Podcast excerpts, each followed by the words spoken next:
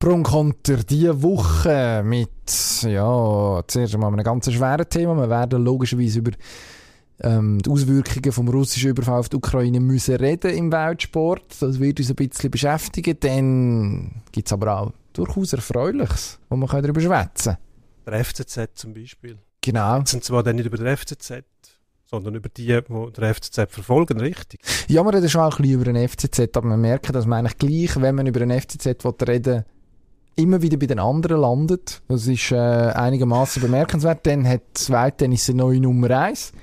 Ähm, Ambri wird nicht Nummer 1 diese Saison. Das haben wir auch schon feststellen in der Schweizer Hockey-Liga. Und es kommt ein alter Bekannter zurück. Der Tom Lütti. Ja. Da freuen wir uns drauf. Zu Recht.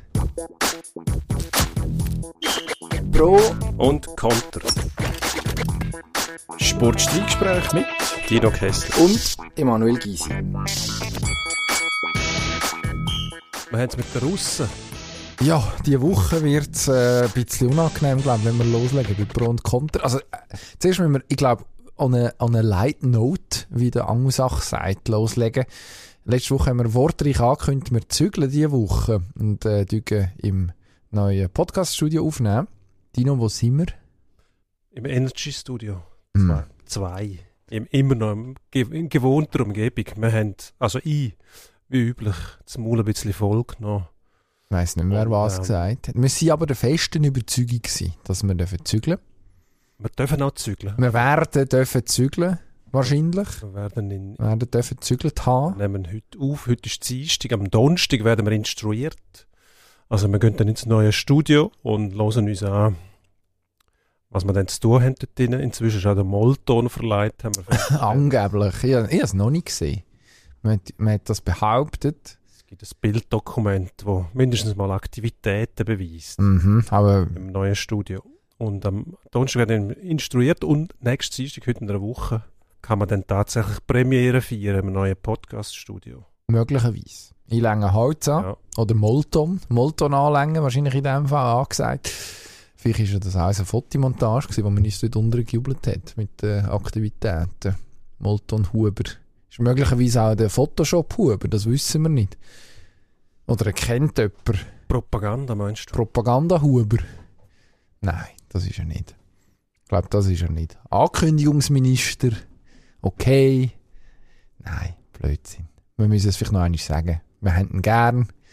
Und äh, wir nehmen ihn gerne auf einen Arm drum. Und er darf, äh, wenn dann das neue Studio steht, dann soll er mal vorbeikommen und erzählen, wie das war mit dem Molton. Wirklich. Vielleicht kann er ihn ein bisschen Licht ins Dunkel bringen. Und das kann auflösen, genau. Das, das wäre noch wichtig. Irrtum aus der Weltraum. Dass wir da, wahrscheinlich haben wir aber irgendeinen absurden, einen Fantasiepreis müssen zahlen dafür, dass wir irgendwie die letzten Molton-Reste auf dem Planeten noch bekommen haben, um das Studio auszukleiden.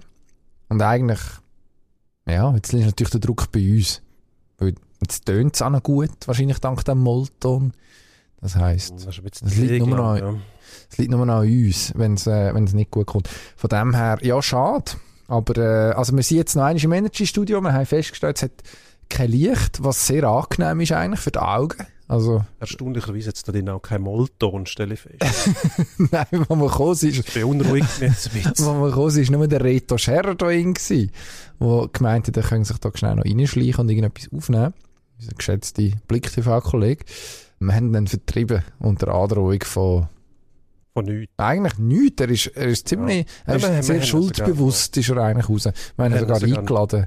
Und auch noch unterstützt, indem wir darauf hingewiesen haben, dass er einen offenen Schnürsenkel hat rechts, damit er nicht draufsteht und sich seinen Hals bricht. Genau, was sehr schade wäre.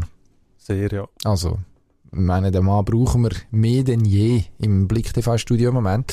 Aber wenn er ein bisschen un, ja, unangenehme Nachrichten im Moment vor allem zu verkünden hat, das ist vielleicht der Moment, wo wir überschwenken, auch zu, zu den Themen vom Tag. Oder hast du noch etwas sagen vorher? Finden wir den Übergang gleich noch? Oh, ich weiss Nein, wir nicht. müssen uns dem Thema widmen, es ist ja. klar. Die Russen und die kriegerische Auseinandersetzung, der Überfall auf die Ukraine, dominierend, äh, auch im Sportschlagziel ist ganz klar, man hat ähm, einen Haufen Reaktionen gehabt von Exponenten, von Verbänden, von Nationen und ähm, dem muss man sich eigentlich schon widmen auch. und das noch kurz ähm, Revue passieren lassen. Es ist ein Haufen passiert, es wird noch einiges passieren, aber wir haben ähm, zum Teil auch erfreuliche ähm, Reaktionen gehabt, zum Teil spontan erfreuliche Reaktionen, zum Teil hat man ein bisschen Druck müssen aufsetzen. Schlussendlich haben wir ähm, die Russen fast überall draussen jetzt, mhm. mindestens mal temporär, was erfreulich ist. Es, äh, ja, es wäre eigentlich logisch, aber aufgrund von den Erfahrungen aus der Vergangenheit muss man sagen, wo viel zu wenig passiert ist, ist man doch erstaunt, wie, wie rasch, nicht alle, aber zum Teil Verbände reagiert haben. Ja, zum Teil halt im zweiten Versuch erst. Also was man äh, vielleicht muss sagen, also zum nochmal, ich glaube, jetzt müssen wir, die Timeline müssen wir nicht noch einmal äh, abonnieren. Ich glaube, das haben, haben alle von unseren Hörern mitbekommen, der Überfall von den Russen auf äh, die Ukraine, ähm, wo Stand jetzt Dienstag Mittag ja, immer noch andauert und hoffentlich so schnell wie möglich ein Ende findet. Gut, dann muss man noch schnell die unsere Hörer in, in Russland begrüßen, wo sich vielleicht zuerst mal zuschalten, um äh, eine alternative Informationsquelle zu kriegen. Du, kommen sie zu uns? so, also, euer Land hat die Ukraine überfallen und nicht umgekehrt. kommen also, zu uns, zum, die Ausgangslage. Zum sich zu dem Thema so, informieren. Einfach, dass die Ausgangslage klar ist. ähm, das, was ihr gehört bei euch, ist, ist Propaganda. Das kennen wir Nein, eigentlich kennen wir mhm. nicht, weil wenn man nur Propaganda hört, dann ist das eigentlich die Wahrheit. Das sind dann die Fakten. Ist das der Moment? Propaganda ist gar nicht Propaganda. Aber das führt jetzt zu weit, sind wir schnell wieder beim, bei der Paradoxie vom Haufen und das wollen wir da jetzt nicht mehr ansprechen. Also noch den einen Satz Russisch sagen, den ich kann? Bitteschön. Wenn, wenn wir jetzt schon russische Zuhörer haben. Ja. Janescha Chupa Kupat Etusapravku. Aha. Heißt, ich möchte die Tankstelle nicht kaufen, habe ich mir mal erklären. Ah, gut. ähm, und Etanisabor, äh, et Kreml, kann ich auch noch sagen. Das ist kein Kille, da handelt es sich um den Kreml. Und ähm, ich sage jetzt Etat d'Vier, das heisst dort ist Steuer, also... Ja, das ist ja der Scherer schon raus, da musst du es allein machen. Das funktioniert auch nicht. Nein, also jetzt... Also, müssen wir uns noch vorstellen, Menja Savut, Dina Gessler, bei mir heisst Dino am Schluss, wird das A ausgesprochen, das hat mich erstaunt. Einmal, zuerst mal haben wir das gehört auf dem Eis beim Silvestia Cup. Dina. Ich gesagt, was Dina? Ich bin doch nicht Dina. Und dann haben sie mir erklärt, nein, das du ist... Du bist jetzt ein Dus. Für uns ist es O, du Doppel. Ja. Also... Dann ist der Russ dort eher schon ein bisschen ruppig unterwegs gewesen, muss man sagen. Ja. Wenn er den Double ausgeteilt hat. Was heisst Double auf Russisch? Ähm, gut, es gibt das berühmte Wort Bled, Billett, was für alles mhm. brauchen, ähnlich mhm. das F-Wort, wo unsere angelsächsischen Kollegen brauchen. Und äh, gut, es sind nur Schimpfwörter, die ich da jetzt an dieser Stelle nicht will. Nein, machen wir nicht. will man ja nicht einen Russischkurs abhalten jetzt, sondern, äh, aber das hat müssen gesagt sein, dass man mhm eventuell russische Zuhörer dürfen begrüßen, die das erste Mal hören, wie es wirklich ist. Und da sind wir natürlich erfreut. Absolut, und helfen wir gern. Und es tut uns leid, dass äh, sogar die FIFA, also nein, wir begrüßen das grundsätzlich. Wir haben es im Vorfeld auch diskutiert, aber es tut uns natürlich für die russischen Fußballfans leid, dass die FIFA ähm, jetzt doch irgendwo den Rang gefunden hat, nachdem äh, im ersten Anlauf gefunden hat, man versucht, so eine Art IOC-Schlunk. Also, muss dazu sagen, FIFA hat jetzt äh, die russische Mannschaft ausgeschlossen aus sämtlichen Wettbewerben. Völlig überraschend, wenn man sich überlegt, was die FIFA sonst in den letzten Jahren sich eigentlich alles hat gefallen, gerade von russischer Seite. Ähm, ich meine, man hat äh, vor vier Jahren äh, Fußball-WM in Russland gehabt. Ähm, weitere vier, vor, vier Jahre vorher ist, hat äh, Putin Krim überfallen. Ähm, Georgien ähm, ist, wann ist das, 2080, also es hat genug, genug Fälle und Anzeichen gegeben, wo man kann sagen, hm, vielleicht äh, sollte, man sich, sollte man sich dort nicht ganz so nah aufhalten, aber da ist FIFA auch kein Einzelfall, muss man fairerweise sagen. Äh, ganz ja. viele Sportverbände die Nähe, die Nähe gesucht und gefunden und dann auch beibehalten, wenn es ein bisschen heißer geworden ist. Also ja, da hat es also, ein paar Argumente offenbar gegeben, gute Beispiel. Du hast gesagt, 2014, zwei Jahre später, ist die Hockey-WM in Russland gewesen. In Moskau bin ich selber anwesend gewesen. Eben, man sieht, die, die Verbände haben sich ein Deut darum geschert, was dort passiert ist. Man hat, ähm, die, die russische Interpretation, oder mindestens mal die Führung der Russen, die Interpretation von der Geschichte, die hat man einfach eins zu eins übernommen. Und gesagt, mhm. ja, ist ja gar nichts passiert, oder? Also, eben, 2016, zwei Jahre nachdem äh, Krim äh, annektiert worden ist, hat man frisch fröhlich Hockey-WM veranstaltet. Nachher ist man dann ein bisschen kritischer geworden, aber erst auch mit, was mit dem Tritt in Hinteren von den Sponsoren, wo man dann bei, bei Belarus, also Weißrussland früher, und dem dort ansässigen ähm, Diktator Lukaschenka gesagt hat, nein, du darfst die WM jetzt nicht mehr abhalten, wo, ähm, ich glaube, ähm, Skoda ist es gewesen, gesagt hat, entweder oder. Und ich glaube auch da jetzt, also die grossen Weltverbände, die werden erst auf Druck, auf zusätzlichem Druck ähm, irgendwie noch eingelenkt haben. Ja, also, also, Druck. Nicht, also die FIFA ganz sicher nicht einfach so die Meinung geändert innerhalb von zwei Tagen ohne dass man äußere Einflüsse hätte müssen geltend machen. Also man hat ja versucht, etwas zu machen, ohne etwas zu machen. Nämlich das, was IOC gemacht hat mit den Russen bei den Olympischen Spielen nach dem Staatsdoping 2014 in Sochi, wo man eine Hymne weggenommen hat und Flagge und die Bezeichnung Russland. Ähm, ich glaube ja, dass an dieser Stelle schon mal erzählt. Es ist natürlich immer Russland gewesen, auch vor vier Jahren, als ich in äh, Südkorea im, im Russlandhaus war, wo ich immer noch nicht nachgeschaut habe, wie es wirklich dann geheißen weil es natürlich nicht dafür Russland heißen. Wahrscheinlich irgendwie ja. House of Freedom oder irgendwie so etwas, aber äh, alles voll mit Sowjet und Russland Olympia-Devotionalien und Geschichte und Freude und äh, Kultur selbstverständlich. Ähm, also als ob es, Russland aus ist, ist, man kann es so zusammenfassen, ein Witz oder eine Farce sogar. Und die FIFA hat jetzt das Gleiche probiert, oder? Man hat gesagt, ja, das wäre dann e, das Team RFU, ähm, Russian Football Federation, oder Union wahrscheinlich, ähm, wo, wo, wo dann ohne russische Hymne und dann aber mit dem Logo oder mit dem Wappen vom Fußballverband halt kommt. Und das ist dann aber nicht Russland. Also man hat wie das Gefühl gehabt, man könne mit dem Kniff sozusagen die Gemüter beruhigen. Und da hat man sich massiv verschätzt, offensichtlich. Ja, aber auch erst jetzt, oder? Also das ist schon lang gelungen. Es hat zwar einzelne Stimmen gegeben, wo immer gesagt ja, das nützt doch nichts, das lange nicht. Ähm, besonders bei dem, bei dem, äh, wo es Staatsdoping überführt worden sind, wo die IOC auch äh, eine Reaktion gezeigt hat, wo man eigentlich nur lachen kann. Aber man hat ja immer das Gefühl, man darf das Volk nicht bestrafen, wobei das Volk kriegt das ja gar nicht so mit, aufgrund von der Propaganda im eigenen Land.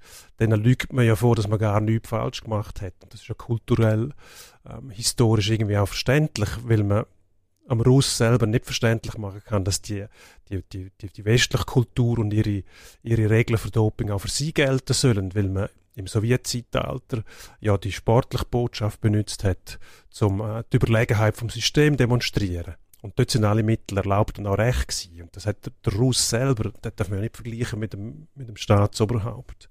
Die ja, das stimmt natürlich. Die Machtstruktur, ja. die es dort gibt, die gibt es seit dem Ivan dem Schrecklichen am Zar. Das ist die Pyramide. Der, der dort oberst ist, der muss zwangsläufig äh, Despot sein, ein, ein, ein Diktator. Weil der Russ der, der führt, der will nicht, dass er beliebt ist beim Volk, sondern die Idee ist, dass das Volk den Führer fürchtet und, und, und Angst hat vor ihm. Und das ist das, was sie unter Führung verstehen.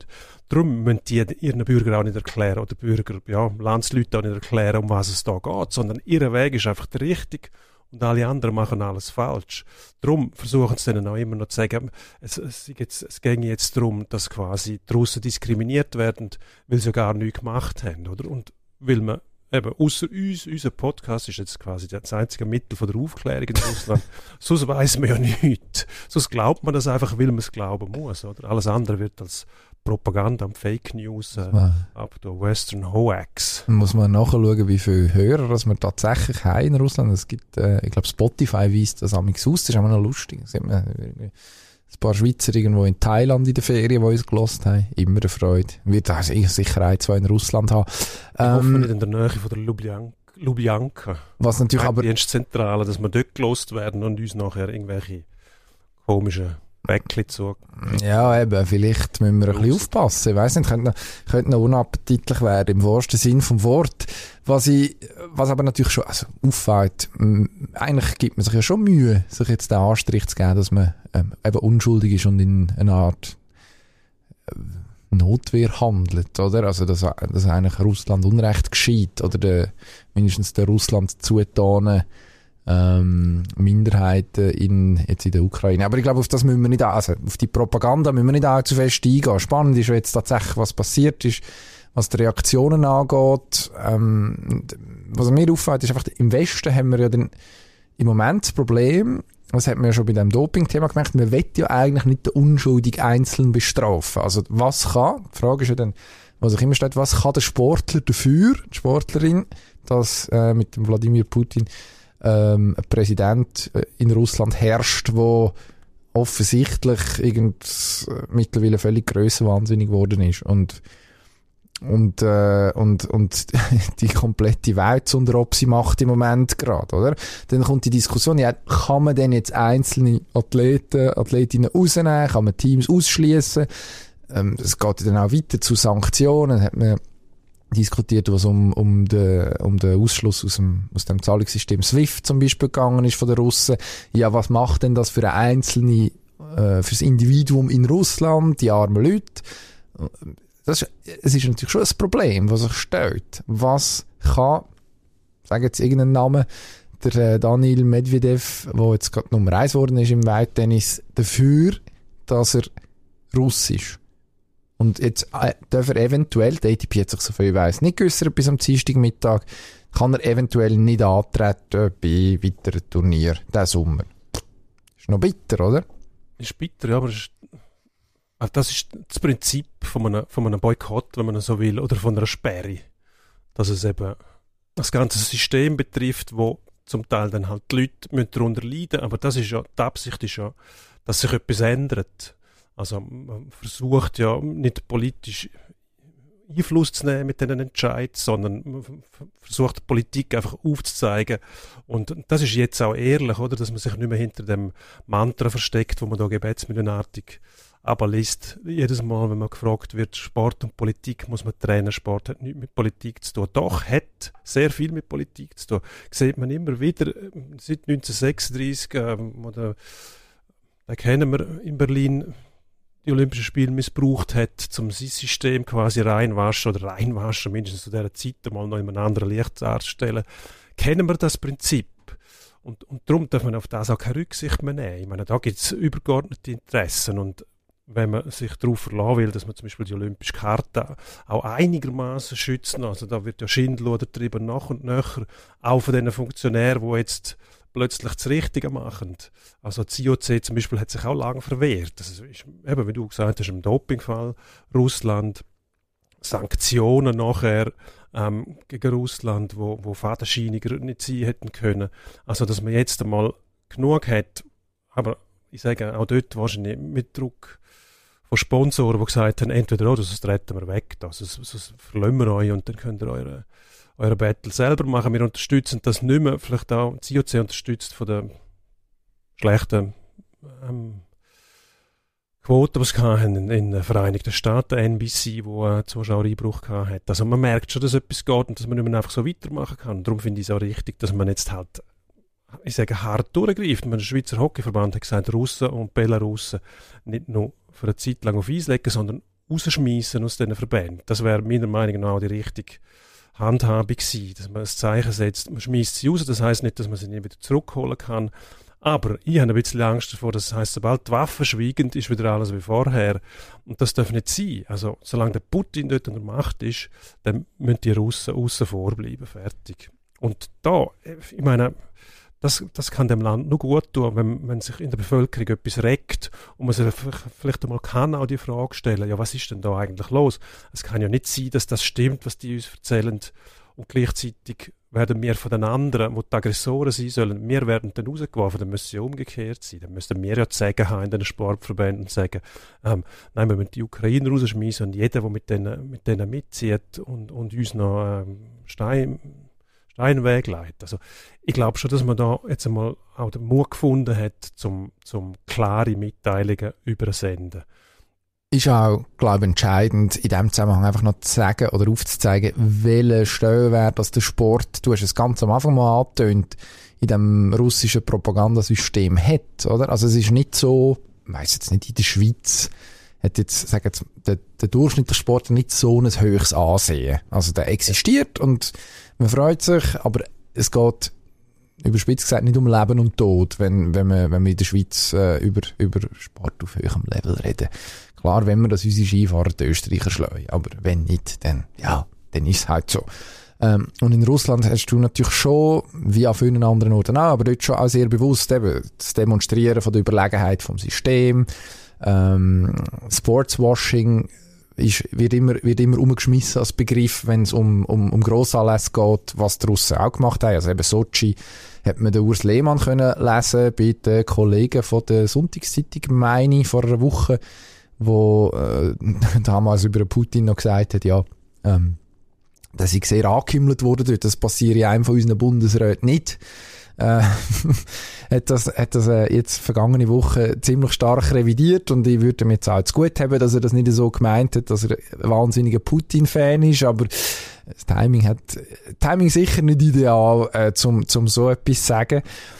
Und dort merkt, darf man auch nicht vergessen, die, die haben eine andere Kultur, die kommen aus einer anderen Kultur und die pflegen eine andere Kultur.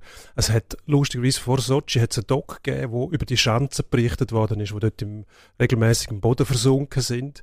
Und da hat man den Putin gesehen, wenn er, wenn er seinen Zirkel zusammengenommen hat von Sportfunktionären, und hat er gefragt, wer ist verantwortlich für das Eich da, so quasi. Und da hat man gesagt, ja, der, der, der ist es und dann, äh, wo ist der Herr? Und die Antwort war, der ist jetzt Vizepräsident vom russischen Olympischen Komitee. Und dann hat der Putin verdutzt umgeschaut und, und hat müssen feststellen, dass er in seinem eigenen System gefangen ist quasi. Also der, der verantwortlich war, den hat man dann irgendwo hinweg befördert, aber zur Rechenschaft gezogen hat man ihn nicht. Und wenn man das geschaut hat, hat man eigentlich verstanden, um was es geht. Also mhm. die ticken vollkommen anders. Und da geht es wirklich, wie du gesagt hast, Sportwashing, Propaganda am Volk verkaufen, dass das eigene System eben überlegen ist, weil man ja die sportlichen Erfolge hat. Und da spielt der Preis, den die Athleten zahlen müssen, das interessiert die nicht. Ähm, es hat nebst dem Doping auch ähm, schon bei der russischen Hockeynationalmannschaft unter dem Viktor Tichonov ähm, Zustände gegeben, wo man vergleichen kann jetzt mit der, äh, mit der Tut Beritze, die Eiskunstlauftrainerin, wo einfach knallharter Drill, ähm, menschenunwürdige Methoden rein alles am Erfolg untergeordnet, wo wir nicht verstehen, ähm, die Regeln gewesen sind. Einfach, dass man nachher können die Erfolg verkaufen, was dann ja auch haben. Also die russische Hockey-Nationalmannschaft hat über Jahre das Hockey dominiert. Die haben ähm, NHL-Profi-Auswahlen haben die, haben die ähm, vernichtend geschlagen zum Teil, oder? Also das hat schon auch gewirkt. Mhm. Dann hat man das natürlich können über den Sport am Volk verkaufen und die sind dann wieder zufrieden gewesen, ob man dann ein bisschen arm war oder nicht. Das hat mir einmal ähm, Slava Bykov erklärt, als ich ihn zum, zum Tichonov befragt habe. Er hat gesagt, die Leute sind sich das gewöhnt gewesen, das Elend gehört fast ein bisschen dazu. Nicht, dass wir das falsch verstehen jetzt, das wird nicht glorifiziert, aber man nimmt das quasi in Kauf, weil man leiden muss, weil ja das, das, das Mütterli Russland wird ja von allen knechtet und unterdrückt, also müssen wir auch leiden. Das gleichzeitig Machtelite wie jetzt auch, das ist immer, das gleiche Prinzip, sich gemästet hat in ihren Datschas. Das haben die irgendwo hingenommen, wie sie es jetzt am Putin hinnehmen, oder? Wenn die hören, dass der am Schwarzen Meer in Sochi irgendeinen irgendeinen skurrilen Palast hat mit, mit was für Säulen und Anlagen, dann ist das für die normal, ja, das ist ja unser Führer, der muss doch irgendwie im Vorteil und im, in, in Saus und Braus leben können, weil der braucht ja seine Energie, um es der ganzen Welt zu zeigen. Also, es, es ist eben das, man muss sich fast ein bisschen, man muss sich fast ein bisschen das System löschen, wo man selber drin hat, weil wir natürlich unsere Kultur kennen und, und unsere kulturellen Brüche zu Recht auch für, für den richtigen Weg halten. Wir, wir leben ja in Freiheit, ähm, können uns einen Haufen leisten, egal auf welchem Level, wir, wir sind nicht bedroht, wir haben meistens immer genug zu essen. Also im Vergleich zum, zum Russ, zum normalen Russ, äh, leben wir im Paradies, oder? Wahrscheinlich, ja. ja. Ich weiss nicht, ob das überall die, die russischen Hörer, die wir jetzt dazu gewonnen haben, als äh, Stimmen von den Worten, die wir hier darstellen, ob die das auch wieder genau so sehen, das weiß ich nicht. Aber das, ja, es führt jetzt sehr weit die Diskussion. Ähm, kann, man könnte ja auch darüber reden, eben, die Ukraine und ihr Recht auf Selbstbestimmung, ähm, geht jetzt, geht jetzt äh, extrem in eine politische Sphäre rein. Die Diskussion, ja, dürfen denn die sich im Westen annähern? Warum machen sie das? Machen sie es möglicherweise, weil es einfach auch lässiger ist, ähm, statt, statt dem, dem alten sowjetisch prägten, der sowjetisch prägten Bubble, wo irgendwie die äh, Belarussen noch drinnen hängen, ähm, irgendwie, irgendwie verbunden zu bleiben, was ja mindestens laut jetzt Putin seiner Argumentation dazu geführt hat, dass man ähm, dermaßen verheerend eingegriffen hat. Aber ich glaube, ich glaube, es bringt nichts, dass wir jetzt da dort noch weiter in die Tiefe gehen. Ähm, ich glaube, es macht aber tatsächlich Sinn von, von dem Hintergrund von der Bedeutung vom Sport eben in der, in der russischen Öffentlichkeit auch und der, wenn es um irgendwie Patriotismus und Nationalismusbefeuerung geht, dann ist es dann halt eben gleich nachvollziehbar, dass man den Einzelathleten sagt, ja, nein, das geht im Moment nicht, weil ihr seid, ob gewollt oder nicht, ähm, ein Vehikel für irgendetwas, oder? Aber so richtig zu 100% fair ist das nicht. Das ist wie wenn irgendein, Do äh, irgendein ein untobter russischer Langläufer ähm, gesperrt würde mit allen anderen zusammen. Ich meine, ich würde mich auch bedanken, dass man mich einfach in, in Geiselhaft nimmt oder in Sippenhaft nimmt dafür, dass, wenn, keine Ahnung, äh, du du irgendetwas postet hast, oder? Also, es, ich glaube, dort, dort tun wir uns jetzt auch, glaube ich, aus westlicher Perspektive irgendwo schwer. Darum ist es umso, ähm, aus meiner Sicht mindestens, umso bemerkenswerter, dass man sich jetzt irgendwie durchgerungen hat, doch relativ starke äh, Massnahmen im Sport zu treffen. Spannend ist halt einfach schon, und das ist, glaube ich, das Letzte, nachher müssen wir mal über etwas Erfreulicheres reden. Äh, spannend ist einfach schon, wie erstaunt das alle tun. Also es ist jetzt nicht, eben, dass der Wladimir Putin nicht so ein Sympathieträger ist, das hat man eigentlich gewusst, dass man im Fußball zum Beispiel mit Gazprom, wo überall die Finger drin hat, also bei der Champions League, bei mehreren Clubs, ähm, man, hat, man hat Oligarchen, die dürfen mitmischen, Oligarchen, die in der Formel 1 dürfen mit, oder heim dürfen mitmischen mindestens. Ja, und dann kann man eigentlich jetzt auch nicht so überrascht sein am Schluss. Dass, äh, oder es ist eigentlich irgendwo relativ heuchlerisch, wenn man sich nachher so überrascht gibt, ja, dass bei, bei den Herren Putin und Co. nicht alles so super ist. Also viele Sachen hat man gewusst und einfach hingenommen. Nebenbei, natürlich ist das jetzt noch eine zusätzliche Eskalationsstufe. Ja gut, man hat ja erstens mal gewusst, dass er im Geheimdienst groß geworden ist als äh, FSB oder wenn man so will KGB-Agent und ich glaube, die suchen dort den Hass auf den Westen mindestens mal mit dem Tee auf, was sie trinken oder was dann auch immer ist. Also das ist ganz sicher Programm und den Hass kriegst du auch nicht mehr raus. Ich glaube, das ist Hass einfach, wenn man immer noch an, an die verschiedenen Systeme glaubt, dass ähm, der Kommunismus oder das Sowjetsystem dort das einzig Richtige ist und auch das Beste für den Bürger ist. Und das basiert darauf, dass man den Hass kann verbreiten und den Hass auch schüren und, und konservieren kann, dass eben das andere System, das vom angeblich freien Westen, von dieser Meer, dass das eben das Falsche ist. Und ähm, wenn man das so versteht, dann bleibt dem, dem, dem russischen Leader eigentlich fast nichts anderes übrig, als den Hass noch zu konservieren. Weil wenn er das nicht macht, dann würde er sagen, dass die anderen mindestens so gut sind oder dass es gar keine Rolle spielt, wo man ist. Und wie willst du denn den ganzen ähm, Bedrohungsapparat noch, noch rechtfertigen vor dem eigenen Volk, oder? Gut, das ist äh, eine ganz kurze, banale Erklärung für ein ganz komplexes Problem. Wenn man da weiter will, in Geschichte vordringen, dann hat man Stunden. Eben, also, ähm, die haben wir aber nicht. Wir können jetzt nicht das ganze russische Volk aufklären da an dieser Stelle. Das ist einfach nicht möglich. Das ist auch nicht unser Auftrag. Wir sind mindestens mal darum besorgt, dass die russischen Sportfans wissen, um was es geht. Und dass sie jetzt da einfach durch müssen, die nächsten paar, weiß ich was, wie lange das, das geht, oder? Dass, ähm, bis, bis der Machtwechsel stattfindet, wenn überhaupt. Mm. Oder träumt man da vor sich hin? Keine Ahnung. Ja. Keine Ahnung. Ähm. Es gibt mindestens mal eine Hockey-WM ohne Russen jetzt im, im Mai. Ja. ja. Auf das läuft es raus. Ähm, sonst müsste eine recht verrückte Wende kommen jetzt. Und ohne Belarussen. Ist ja auch okay. Ja. Würde ich sagen. Also. Reden wir über etwas Angenehmeres. Kommt drauf an. Auf was? Perspektive, dass man einnimmt. Das ist angenehmer, wenn man ein Herz hat, das für den FCZ schlägt. Ja. Ich nehme an, du willst über das Spiel reden, der FCZ, wo Basel geschlagen hat. Ja, sehr gern. Äh, auch gut, das ist auch immer noch angenehmer als alles andere, was im Moment schlägt. Ich würde auch sagen, auch aus Basler Perspektive muss man sagen, es geht ja dann irgendwie um etwas anderes. Also, was ist passiert? Der, der FCZ. Der FCZ hat am Wochenende Basel 4-2 geschlagen. Ähm, Sonntagnachmittag der Match gewesen, wo man das Gefühl hatte, okay, wenn Basel da gewinnt, dann könnte es nochmal eng werden. Jetzt sind immer noch, ich glaube, 13 Runden nicht spielen. Also von dem her, es ist jetzt noch nicht fertig. Ähm, aber der FCZ hat Stand jetzt, Dienstag Mittag, heute Abend spielt IB gegen Servet, ähm, und unter der Woche, also englische Woche in der Super League, sprich, es kann alles anders sein, wenn ihr das gehört, aber ähm, Stand jetzt, äh, FC Zürich 10 Punkte vor IB, 13, für, 13 vor dem FC Basel. Das ist viel. Das ist ein ziemlich dickes Brett zum Aufholen. Und wenn man sich, wenn man sich das Spiel angeschaut hat am vergangenen Sonntag, dann muss man sagen, alles andere als unverdient, dass die Zürcher auch so deutlich vorne liegen. Also, es ist tatsächlich ein Niveauunterschied gewesen, was ein bisschen seltsam anmutet oder überraschend anmutet, wenn man sieht, wie die beiden Kader aussehen. Ist jetzt schon relativ viel diskutiert worden, ziemlich plattgewalzt. Es gibt die, die Haltung, dass auf der einen Seite eine Mannschaft war und auf der anderen Seite eine Ansammlung von Individuen, die zwar viel Talent haben, aber irgendwie nicht können zusammenspielen, vielleicht auch rein aus zeitlichen Gründen noch nicht wirklich bekommen haben, weil sie zum Teil sehr frisch zusammengewürfelt sind. Dann hat man das Trainertheater noch rundherum. Ja, was machen wir jetzt aus dem?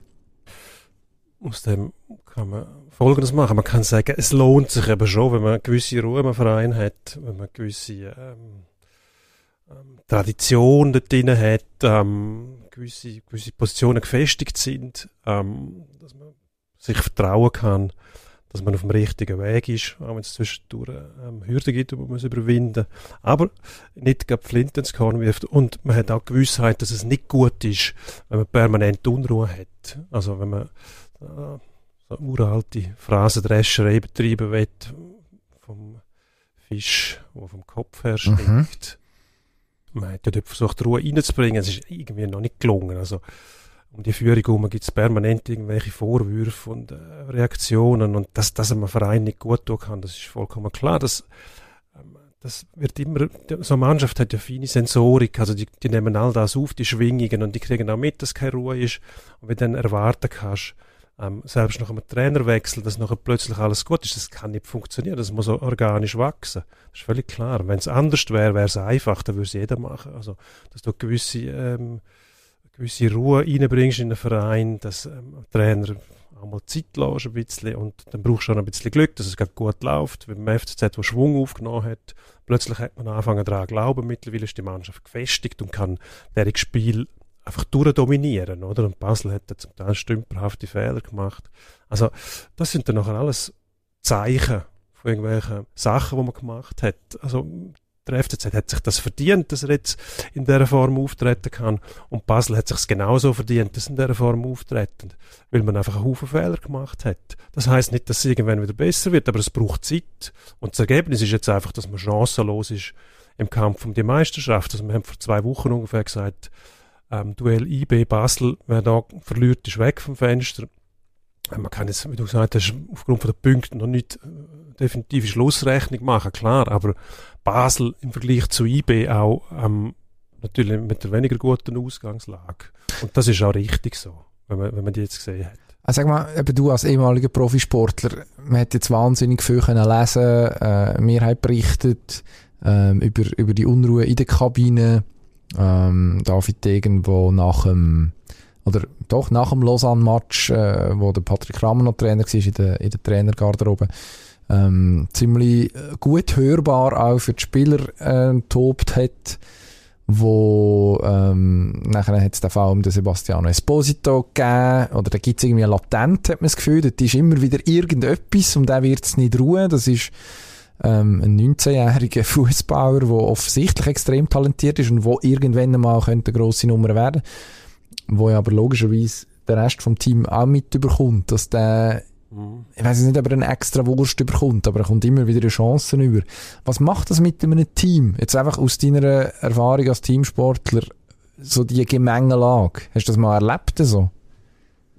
Ja, man hat immer wieder mit schwierigen Leuten zu tun gehabt, die hat man auch geschätzt. Also die Charaktere sind ja meistens auch dafür verantwortlich, dass sie eben dann außergewöhnliche Leistungen zeigen und in gewissen Situationen Lösungen haben, die andere nicht haben wo vielleicht eher kompatibel sind, sage ich jetzt einmal im Sinn von einem Mannschaftsgefüge, wo man nur Ruhe und Harmonie sucht. Das sucht aber eigentlich niemand. Man weiß genau, man braucht spezielle Typen.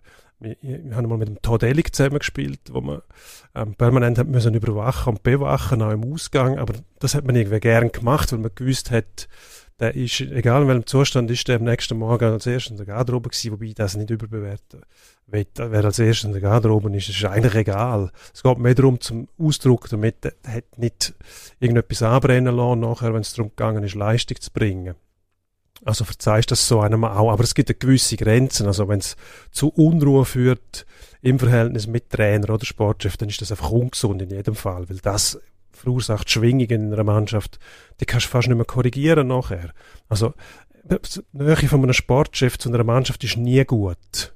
irgendeiner Art und Weise ist, selbst wenn, wenn keine äh, Unruhe um ist, wo jetzt greifen kannst, wird doch der Verdacht laut bei den Spielern nachher, dass der Sportchef dem Trainer nicht vertraut. Eigentlich braucht die Mannschaft nur einen Trainer um sich herum. Wenn dort etwas nicht stimmt, dann muss etwas passieren, das ist klar. Aber wenn du davon ausgehst, dass der Sportchef einen Trainer holt, den er vertraut, dann erwartest du als Spieler auch, dass er den in Ruhe, Ruhe arbeiten lässt. Nicht, nicht die ganze Zeit überwacht, weil du weißt, der Spieler und die Mannschaft nachher nicht mehr, wer ist jetzt eigentlich der Chef da für mich. Und wenn du noch einen Präsident hast, der die ganze Zeit auftritt in den in der Medien, in der Garderobe, rund um die Mannschaft herum, dann kannst du es eigentlich vergessen, dass Ruhe aufkommt. Aber das ist ja etwas, wo der, wo der Herr Degen selber auch wissen müsste. Oder? Der hat selber auch als Profi gespielt, erfolgreich gespielt zum Teil und weiß, wie eine Mannschaft funktioniert. Der ist ja eine erfolgreiche Mannschaft auch dabei gewesen beim FC Basel. Ähm, muss die, die Vorstöße tief in die Europacup-Kampagne geschafft haben. Also weiß der genau, um was es geht. Der hat einen Chef gehabt, dort mit dem, mit dem äh, Christian Gross zum Beispiel, wo autoritär war, aber eben auch so, dass die Mannschaft mitgezogen ist. Und da siehst du an dem Beispiel, du brauchst, du brauchst Ruhe. Ruhe mhm. und Ordnung. Und das ist nicht nur Floskel, sondern das ist tatsächlich mindestens mal Basis, zum können erfolgreich Leistungen bringen. Und alles andere ist kontraproduktiv. Was ich mich frage, ist, ob inwiefern, als, und das deutet eigentlich alles aufs Gegenteil her, aber inwiefern, dass äh, die Führungskrew man David Degen die Saison jetzt als Übergangssaison anschaut, oder? Also eigentlich ist das auch klar, man will Meister werden. Würde auch finanziell definitiv helfen, wenn man wieder in Richtung Champions League könnte abbiegen. Das strukturelle Defizit haben wir, äh, ja, das ist hinlänglich bekannt. Da geht mindestens laut Degenseite in Richtung 30 Millionen im Jahr. Ähm, das war mindestens im letzten Herbstzahl gewesen, wo, wo umgeboten worden ist. Also die, man muss irgendwo, man muss irgendwie dafür sorgen, ähm, die Löcher können zu stopfen. Für das braucht man eigentlich relativ schnell Erfahrung. Was jetzt passiert ist, aber man baut recht viel um. Und wenn jetzt du sagst, eben, David Degen muss eigentlich wissen, dass das nicht wirklich zielführend ist für ein Mannschaftsgefüge, wo man ja auch eigentlich hat man gut angefangen im letzten Sommer, dann hat man die Transfers gemacht, ganz am Schluss vom Transferfenster, wo ähm, qualitativ sicher individuelle Klasse reingebracht haben, aber gleichzeitig logischerweise etwas mit einem Mannschaftsgefüge machen. Man erklärt sich jetzt guten Teil auch von, der, von diesen Schwankungen so, dass rein personell einfach ein, ein einziges Kommen und ein Gehen ist. Ähm, es ist auf der Geschäftsstelle, kommt noch dazu ein Kommen und ein Gehen.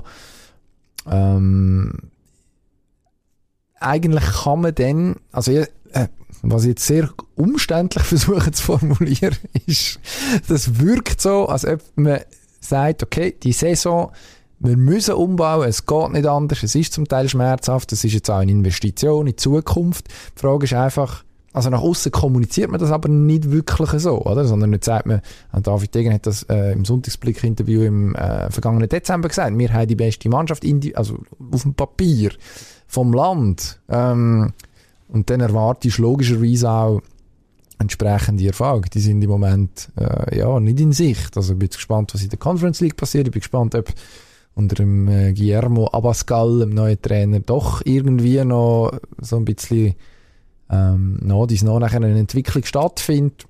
Darf man ja gespannt sein. Das ist ja jetzt offenbar im, im, äh, im David Degen sein, sein Wunschkandidat, mindestens jetzt fürs Erste. Ähm, nachdem man im Dezember eigentlich als Assistenten mal gehabt hat.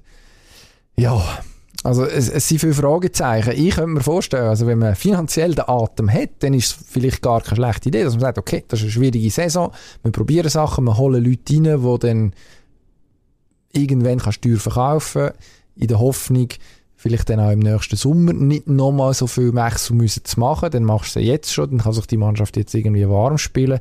Wenn das aufgeht, ist es super. Ich glaube, das wissen wir jetzt einfach nicht.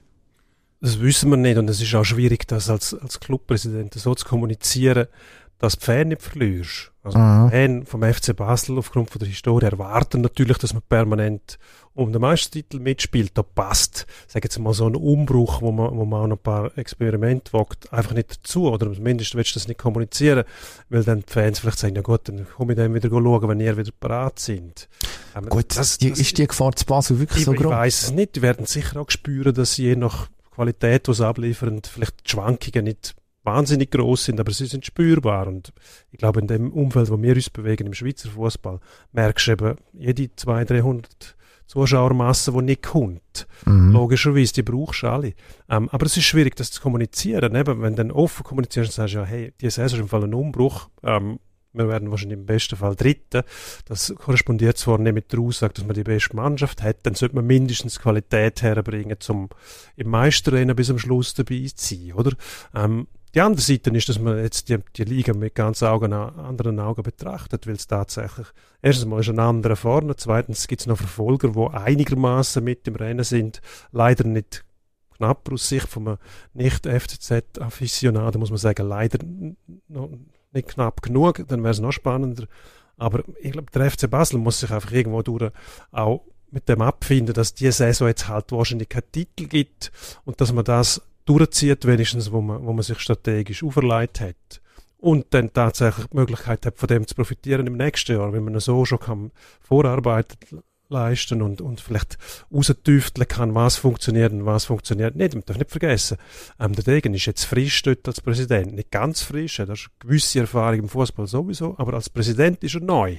Also muss er zuerst mal Erfahrungen machen und das kann natürlich auch ähm, das muss man ihm auch zugestehen, Trial and Error, also darf sich auch mal irren und dann geht halt mal etwas schief und dann lernt er daraus. Also ich finde das Ganze noch erfrischend, nur irgendwann musst du Ruhe reinbringen. Das ist klar, wenn sich das nachher fortsetzt, in der Sommerpause wieder einen Haufen Wechsel hast und Ungewissheiten, dann könnte man vorstellen, dann ziehen dann auch die Spieler irgendwann nicht mehr mit und dann spricht sich um und dann bist du dem Transfermarkt nicht mehr so attraktiv, dann bist du rot angestrichen und dann hast du dann den Schaden, dann bist du dann plötzlich im Mittelfeld, weil niemand mehr zu dir kommt. Gut, jetzt hat man zum Beispiel Cabral sehr teuer können verkaufen, mit den Chegrova können sehr teuer verkaufen. Haben sie aber können holen, weil sie noch einen sehr guten Ruf hatten aus, ähm, aus der Vergangenheit. Möglicherweise.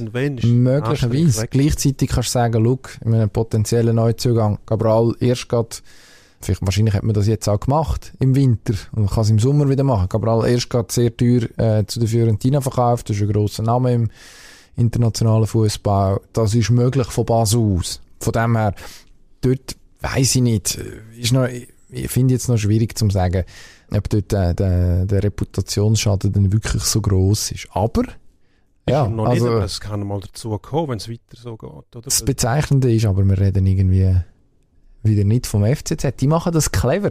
Die fliegen so unter dem Radar, ja. sind irgendwie sehr sympathisch. Der andere Breitenreiter ist dort der Trainer, der vorausgeht, der total bodenständig überkommt. Ähm, so immer ganz ein leisliger Schalk im Nacken, ohne jetzt aber da irgendwie in Sauglatte abzudriften.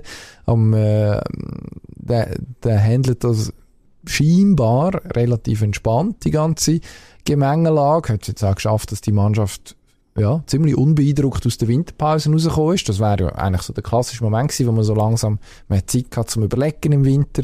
Schaffen wir es, schaffen wir es nicht. Jetzt, ja, mal schauen, ob man es durchziehen kann. Im Moment kann man es. Ähm, ja, es ist, es ist sehr erstaunlich. Jetzt geht es gegen, gegen Luzern diese Woche, also unter der Woche. Ist jetzt auch wieder eine Aufgabe, die eigentlich der FCZ müsste schaffen. Ja, und dann geht dann der Konkurrenzmatch schon langsam aus. Also IB, wo jetzt nicht so einen, auch nicht einen unwiderstehlichen Eindruck macht, überhaupt nicht. Eben genau, es ist, es, du, du, man, redet, man, man nimmt die, also jetzt rede ich vielleicht von mir, man nimmt sie dann gleich nicht endgültig ultimativ ernst, weil man das Gefühl hat, ja, die haben eigentlich schon Lücken und man hat wenig Verletzungspech gehabt. Stell dir vor, die zwei Aussenläufer, die so wichtig sind in diesem System, verletzen sich. Dann muss man irgendwie einen Plan B finden. Aber im Moment muss man das nicht. Und es funktioniert. Und irgendwo scheint die Mannschaft eben dann auch noch zu verheben, so als, als, als Kollektiv irgendwo eigentlich erfrischend. Aber wie du sagst, das Problem ist einfach, wieso können die jetzt nicht einfach mal zwei Punkte Vorsprung haben und wir haben einen spannenden Endspurt in dieser Meisterschaft? Sehr ärgerlich aus, aus sportjournalistischer Sicht. Ja, wir sind natürlich auch chronische Nörgler, oder? Also, Absolut. Man nicht schon in der Vergangenheit lieber über die geredet, die weit zurück sind und eigentlich näher dran sein sollten. Ob jetzt das Basel war oder Zürich oder wer auch immer, wo IB verfolgt hat in den letzten Jahren. Über IB haben wir einfach, was haben wir da können sagen? Die machen einen guten Job. Mm, ja. Und das wär's gewesen. Aber die hinten dran, was machen die falsch, dass sie nicht gleich gut sind wie IB jetzt? Ähm, drehen wir das um. Jetzt fragt man sich, wieso holen die den FCZ nicht ein? Ja gut, wie lange wird der FCZ dort oben bleiben? Man darf nicht vergessen, die haben immer noch den Canepa. Immer gut für eine Anekdote. Irgendwann ähm, wird er... Er hat etwas gelernt, offenbar. Irgendwann wird er sich wieder an sich selber erinnern und irgendetwas machen, wo keinen Sinn macht. Und dann wird es auch wieder spannend. Ich finde das unfair. Weil, also, ich, ich habe ja, ich weiß nicht, ich, ich nehme dem alles ab von seiner Leidenschaft. Ist mir irgendwo sehr sympathisch, der Angelo Canepa und auch die Frau Canepa und sämtliche Hunde, ähm, die dort irgendwie noch verstrickt sind in das Familiengefüge, wo, wo der FCZ ähm, führen.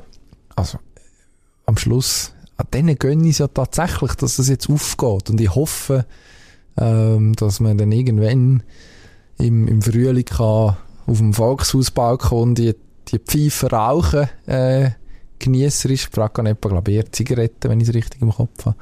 Weiß es gar nicht. Ja, ist auch nicht so wichtig. Und, äh, und sich kann und, äh, und sich nicht irgendwie noch im Weg steht. Aber ich glaube, also, eigentlich noch schön, dass man eben auch merkt, okay, Leute, die lange dabei waren und man immer so ein bisschen das Gefühl hat, ja, man steht im, im eigenen Glück, im, im Zweifelsfall dann gleich im Weg. Jetzt, jetzt, scheint man, jetzt scheint man den Rang gefunden zu haben. Das finde ich, ist eigentlich eine schöne Geschichte. Ist eine sehr schöne Geschichte. Das ist auch eine schöne Vorstellung. Frau Canepa, die Pfeife raucht. Nein ich habe keine Meinung zu den Pfeiferrauchenden Frau Canepa. Wir möchten über, über, äh, übergehen zum nächsten Thema. Wir schwätzen sowieso schon viel zu lang. Wir haben heute wieder mal gesagt, wir machen einen kurzen. Darum äh, nur kurz noch ganz kurz wieder ein Russ. Der äh, Daniel Medvedev ist seit dieser Woche nämlich nicht nur im äh, Fokus für äh, einfach Kraft seines russischen Passes sich zu dem Konflikt oder zu dem Überfall auf die Ukraine muss äußern, sondern auch, weil er Nummer eins ist in der ATP-Weitrangliste. Zum ersten Mal seit 2004 niemand aus der Big Four, also Federer, Murray, Nadal, Djokovic, also Nummer eins. Das ist schon eine Weile her.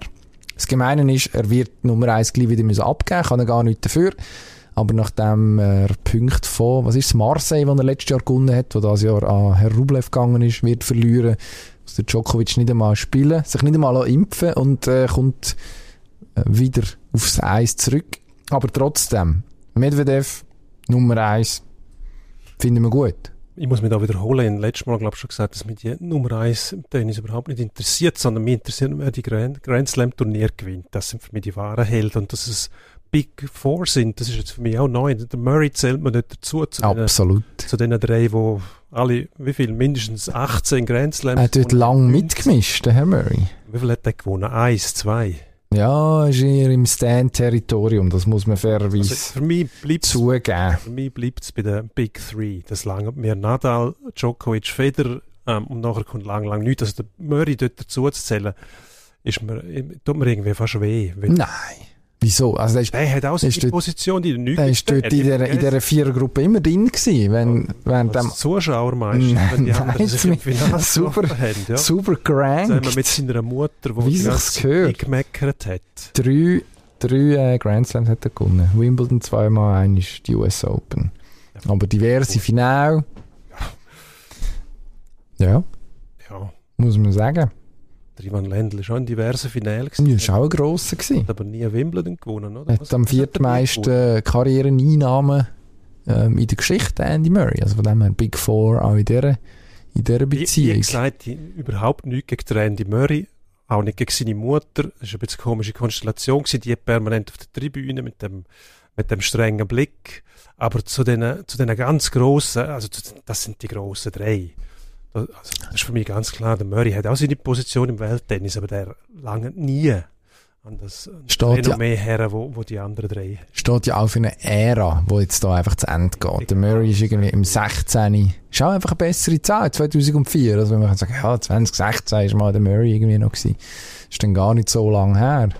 Ja, aber eben der Medvedev, der ist für mich auch nicht, ja, jetzt sowieso nicht mehr als Russ, wird er wahrscheinlich müssen, müssen Harzbrot essen nächste Zeit der internationalen Tour, wenn er überhaupt kann dabei sein Aber eben, ich muss auch sagen, was der Zverev sich, sich geleistet hat bei dem Turnier in Mexiko, wo auf Schiedsrichterstuhl eingeprügelt hat, also völlig Gut, da kann der Herr Medvedev nichts Nein, dafür. ich sage einfach, das, das sollen Nachfolger sein von Federer, Mhm. Nadal. Mhm. Djokovic. Djokovic, ein brillanter Spieler. Also, Ja, das kann der Zverev auch sein, ein ja, ja, brillanter gut, Spieler. Djokovic schon, also Djokovic nicht mehr nie auf den Schiedsrichterstuhl eingeprügelt. Mhm. Das ist natürlich schon eine erschreckende Szene gewesen. Wenn man an den Hintergrund noch kennt, die Vorwürfe gegen ihn, gegen den Zverev, ähm, Häusliche Gewalt. also da gilt die Unschuldsvermutung. Genau, Vorwürfe. ist, Vorwürfe von häuslicher Gewalt. Wenn man den gesehen hat, wie der ausdickt ist, wegen einem, wegen einem Schiedsrichterentscheid auf den Stuhl eingeprügelt hat, uh, unschön, wirklich unschön. Und das sollen nachher Derben sein von diesen grossen Tennisstars. Wobei ich sagen möchte, ich finde es ja schön, wenn man ein bisschen Emotionen zeigt auf dem Platz. Also, ich bin ein Fan von McEnroe zum Beispiel. Jetzt in der Rest- Retrospektive muss man sagen, was der sich jeweils geleistet hat, die Schiedsrichter. Also, beschimpft auf das Übelste ist ja auch nicht okay gewesen, überhaupt nicht. Vielleicht ist man einfach zu nachsichtig, wenn man, wenn man weit genug weg ist. Ich weiß es nicht. Ja, also ich, ich glaube, man kann einfach die, die Generation nicht komplett über einen Kamm scheren. Also Zverev ist ein sehr spezieller Fall, ähm, auch noch sein Verhältnis zu Deutschland, wo er wie auch nie wirklich richtig angekommen ist, so als der neue deutsche grosse Tennisspieler, der ja eigentlich Tennisnation wäre, die nach einem dürstet.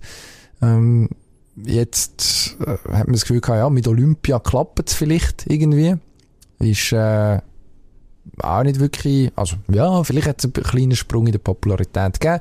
Hat sich ja dann auch bemüht, zum Beispiel in Australien immer mit dem Germany äh, äh, T-Shirt noch rumzulaufen von den Olympischen Spielen. Das hat er nicht schlecht gemacht, aber ich glaube jetzt mit dem Acapulco-Ausraster hat er auch den Kredit, den er möglicherweise sich erspült hat, den hat er ziemlich schnell wieder los, ist er ziemlich schnell wieder los geworden. Aber dann gibt es natürlich schon noch die Tsitsipas äh, und auch Medvedevs von dieser Welt, wo ihre Ecken und Kanten haben, wo man aber meine einigermaßen äh, ja, menschlich kann erklären wo irgendwie funktionieren, ohne dass jetzt grad, dass man jetzt gerade äh, sich als moralisch ähm, völlig, äh, völlig taktlos muss anstellen. Also dort, ja, weiss ich nicht, ob man, ob man die komplette, ob man jetzt die komplette Next Gen, wie es äh, seit 100 Jahren heisst, wenn wieder irgendwie ein paar neu kommen, über einen Kamm kann scheren. Aber ich werde jetzt schon sehen, wie es mit dem Medvedev weitergeht. Das werden ein bisschen, du sagst es, erschwerte Umstände werden.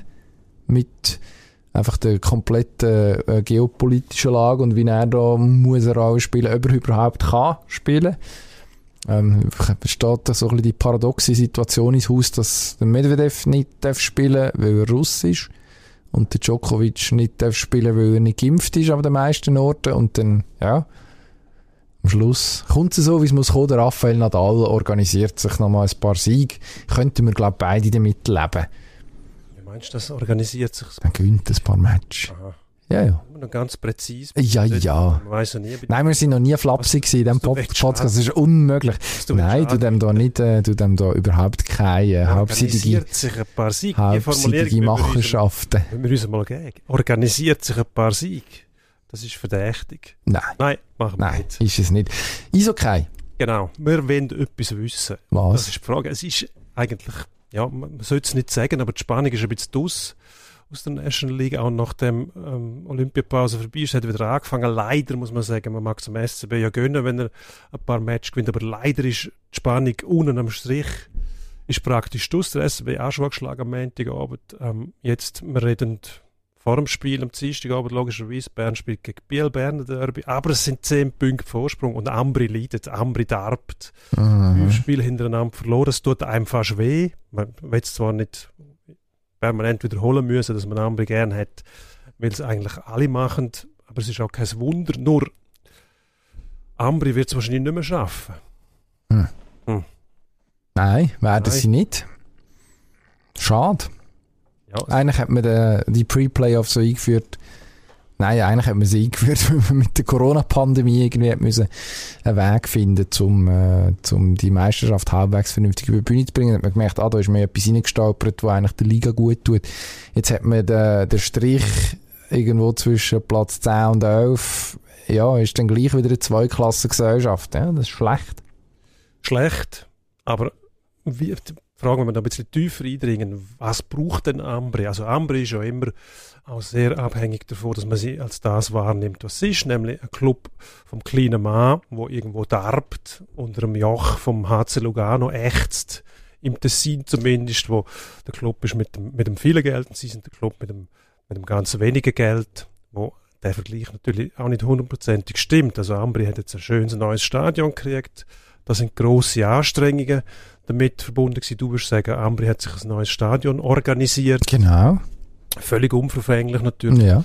Ähm, und gleichzeitig muss Ambri ja der Ski gleich wahren. Also muss immer der gleich, der Mythos muss man, muss man bewahren. Was nicht so einfach wird, das heißt ja, du darfst nicht zu erfolgreich werden, weil sonst heißt aha, Ambri, neues Stadion. Ähm, teure Spieler holen, das geht gar nicht, aber du brauchst teure Spieler zum erfolgreich sein. Also wie weit kannst du denn raufkommen als Ambri, um immer noch glaubhaft bleiben und die, die Nischen immer noch können zu besetzen? Ja gut, es geht ja nicht nur um eine sportliche Frage, oder? Also die, die, die Ambri, das Ambri-Image oder das Ambri-Gefühl auch, das lebt ja dann auch davon, dass man in einem unwirtlichen Tal, jetzt ist man zwar nicht mehr im Lawinenkegel, äh, im Potenziellen, sondern äh, einigermaßen in Sicherheit. Das ist sicher auch eine positive Entwicklung bei aller Nostalgie. Das finde ich eigentlich jetzt schon nicht so schlecht. Ähm, aber also, da geht es ja auch um, um Fankultur irgendwo, das ist eine gewachsene Tradition und Ambri hat in Ende 90er Jahre auch eine hohe ähm, sportliche Hochphase gehabt, wo man wo man vom Meistertitel hätte träumen ist man nicht furchtbar weit weg gewesen. Und äh, der Mythos hat das auch überlebt. Also ich glaube, sportlicher Erfolg ist nicht zwingend ein Ausschlusskriterium dafür, dass Ambri so funktioniert, wie es funktioniert. Als, als, das hat ich fast gesagt, Marke. Ich glaube, das gehört mir in der Leventina nicht so gern. Aber so als, als etwas, wo sich, als eine Institution, wo sich die Leute eben können damit mit identifizieren, auch ein bisschen über die Region raus.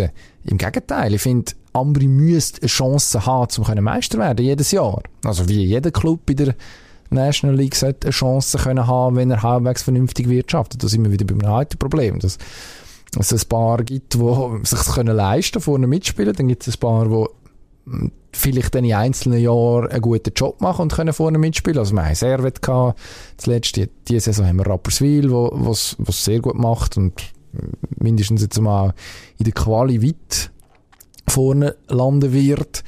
Ähm, nächstes Jahr ist es vielleicht wieder jemand anders. Ähm, aber dann hast du halt die, die nachhaltig immer da vorne sind, die das nicht nur machen, weil sie gut gemanagt sind, sondern weil sie vor allem ihre Probleme können mit Geld lösen Und ähm, ja, Ambri kann das halt weniger, seine Probleme mit Geld lösen. Da muss man irgendwie andere Wege finden. Ähm, ich fände es eigentlich ich fände erfrischend, wenn es einen Weg gibt, dass mindestens das ist klar, mit unserem aktuellen System äh, wird sich das nicht ändern. Aber dass mindestens kannst du die Leute behalten, wo, wo die an, an einen gewissen Punkt anbringen. Andere verlieren dann grundsätzlich einmal, wenn es gut läuft, die grössten Leistungsträger. Also es kommt mir, wer kommt mir in Sinn? Fabio Hofer, der vor ein paar Jahren zum Beispiel das Bio gelandet ist für eine ja, schöne, schöne Lohnerhöhung, wo jeder von uns versteht, dass man dann sagt, okay, spiele ich nicht in der Leventina, sondern halt im Seeland.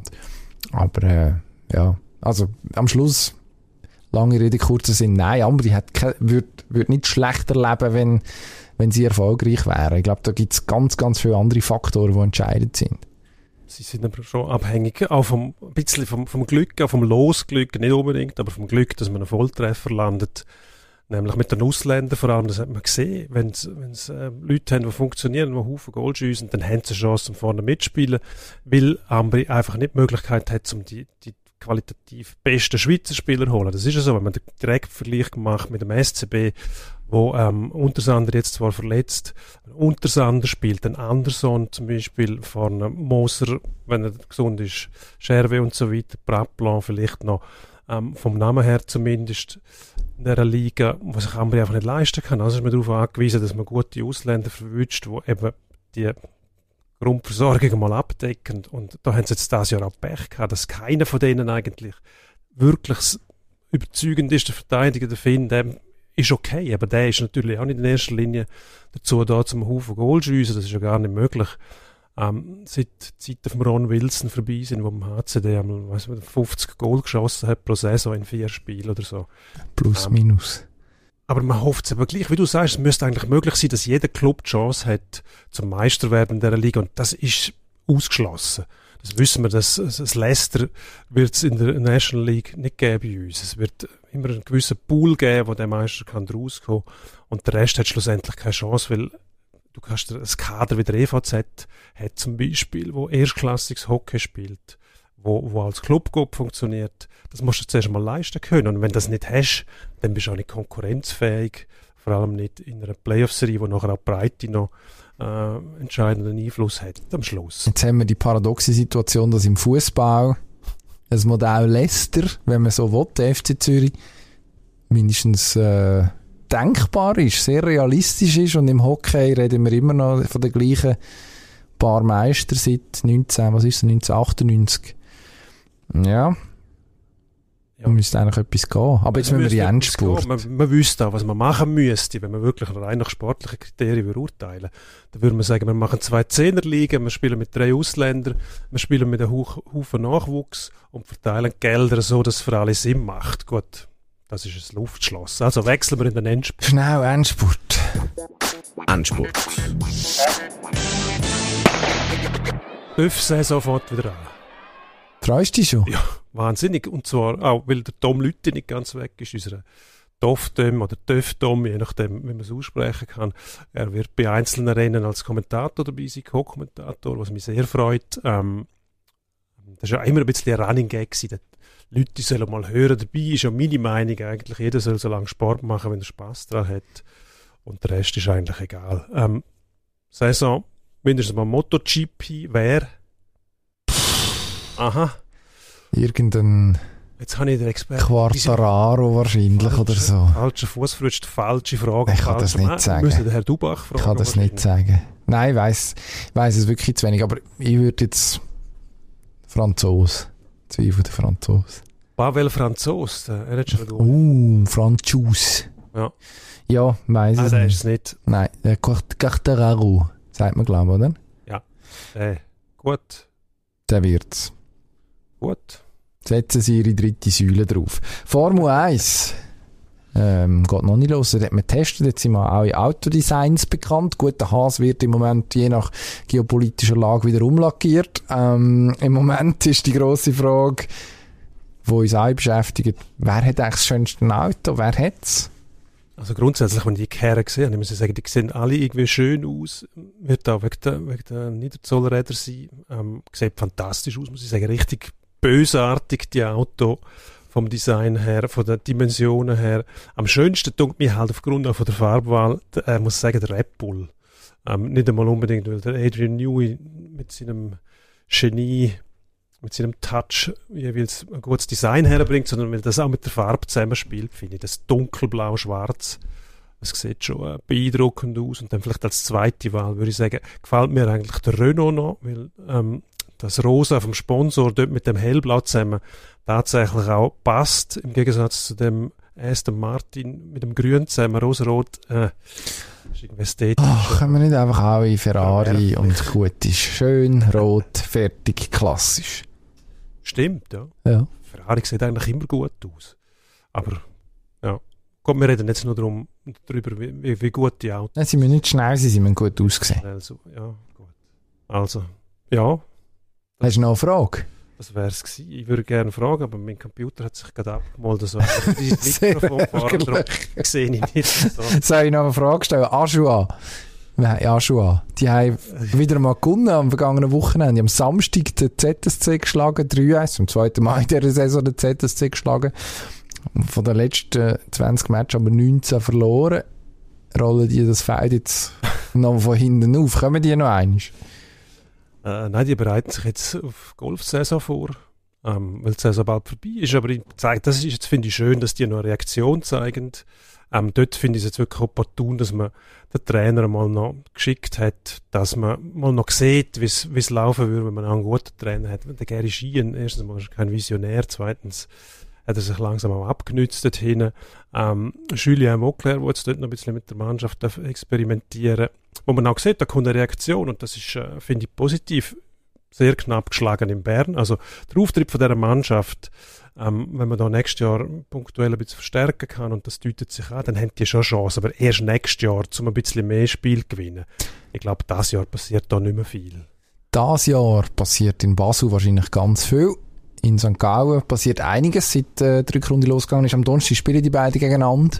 Super League, englische Woche, man hat es gesagt. In Basel, St. Jakob Park, Basel, St. Gallen, durchgeschüttelte Reis gegen äh, so eins von den Teams von der Stunde. Wie geht's aus? 2-1 für äh, St. Gallen Tippi. Uh, nein, ich glaube jetzt Basel, Wut im Bauch. So ein, ein 3-0, irgend sowas wird es geben. Kann es aber nicht rational begründen. Also, am Schluss individuelle Klasse, klar. Man will es im Jordi Quintia zeigen, wo man im Winter weggeschickt hat.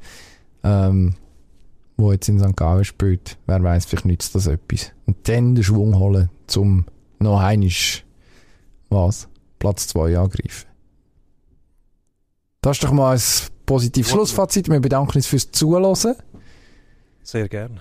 Äh, sämtliche Beschwerden ähm, ja, direkt an uns, das ist schon richtig, oder an den Kollegen Reto Scherer oder den Molton Huber, ähm, wenn unsere Sicht auf äh, den russischen Überfall auf die Ukraine euch nicht passt, dann hingegen, ja, weiß nicht. Ich weiss nicht, ob wir dann gross diskutieren müssen. Es gibt immer irgendeinen, der nicht zufrieden ist. Das wird wahrscheinlich so sein. Gehört dazu, dass mit dem können wir leben. Glaube es auch. Und äh, wenn wir euch ähm, als äh, Worts-Podcast in Russland ein bisschen haben können, die Sicht von den Dingen näher bringen, wie wir sie da sind, dann freuen wir uns auch. Dann freuen wir uns auch auf die Unterstützung in Zukunft und äh, dabei. Exakt.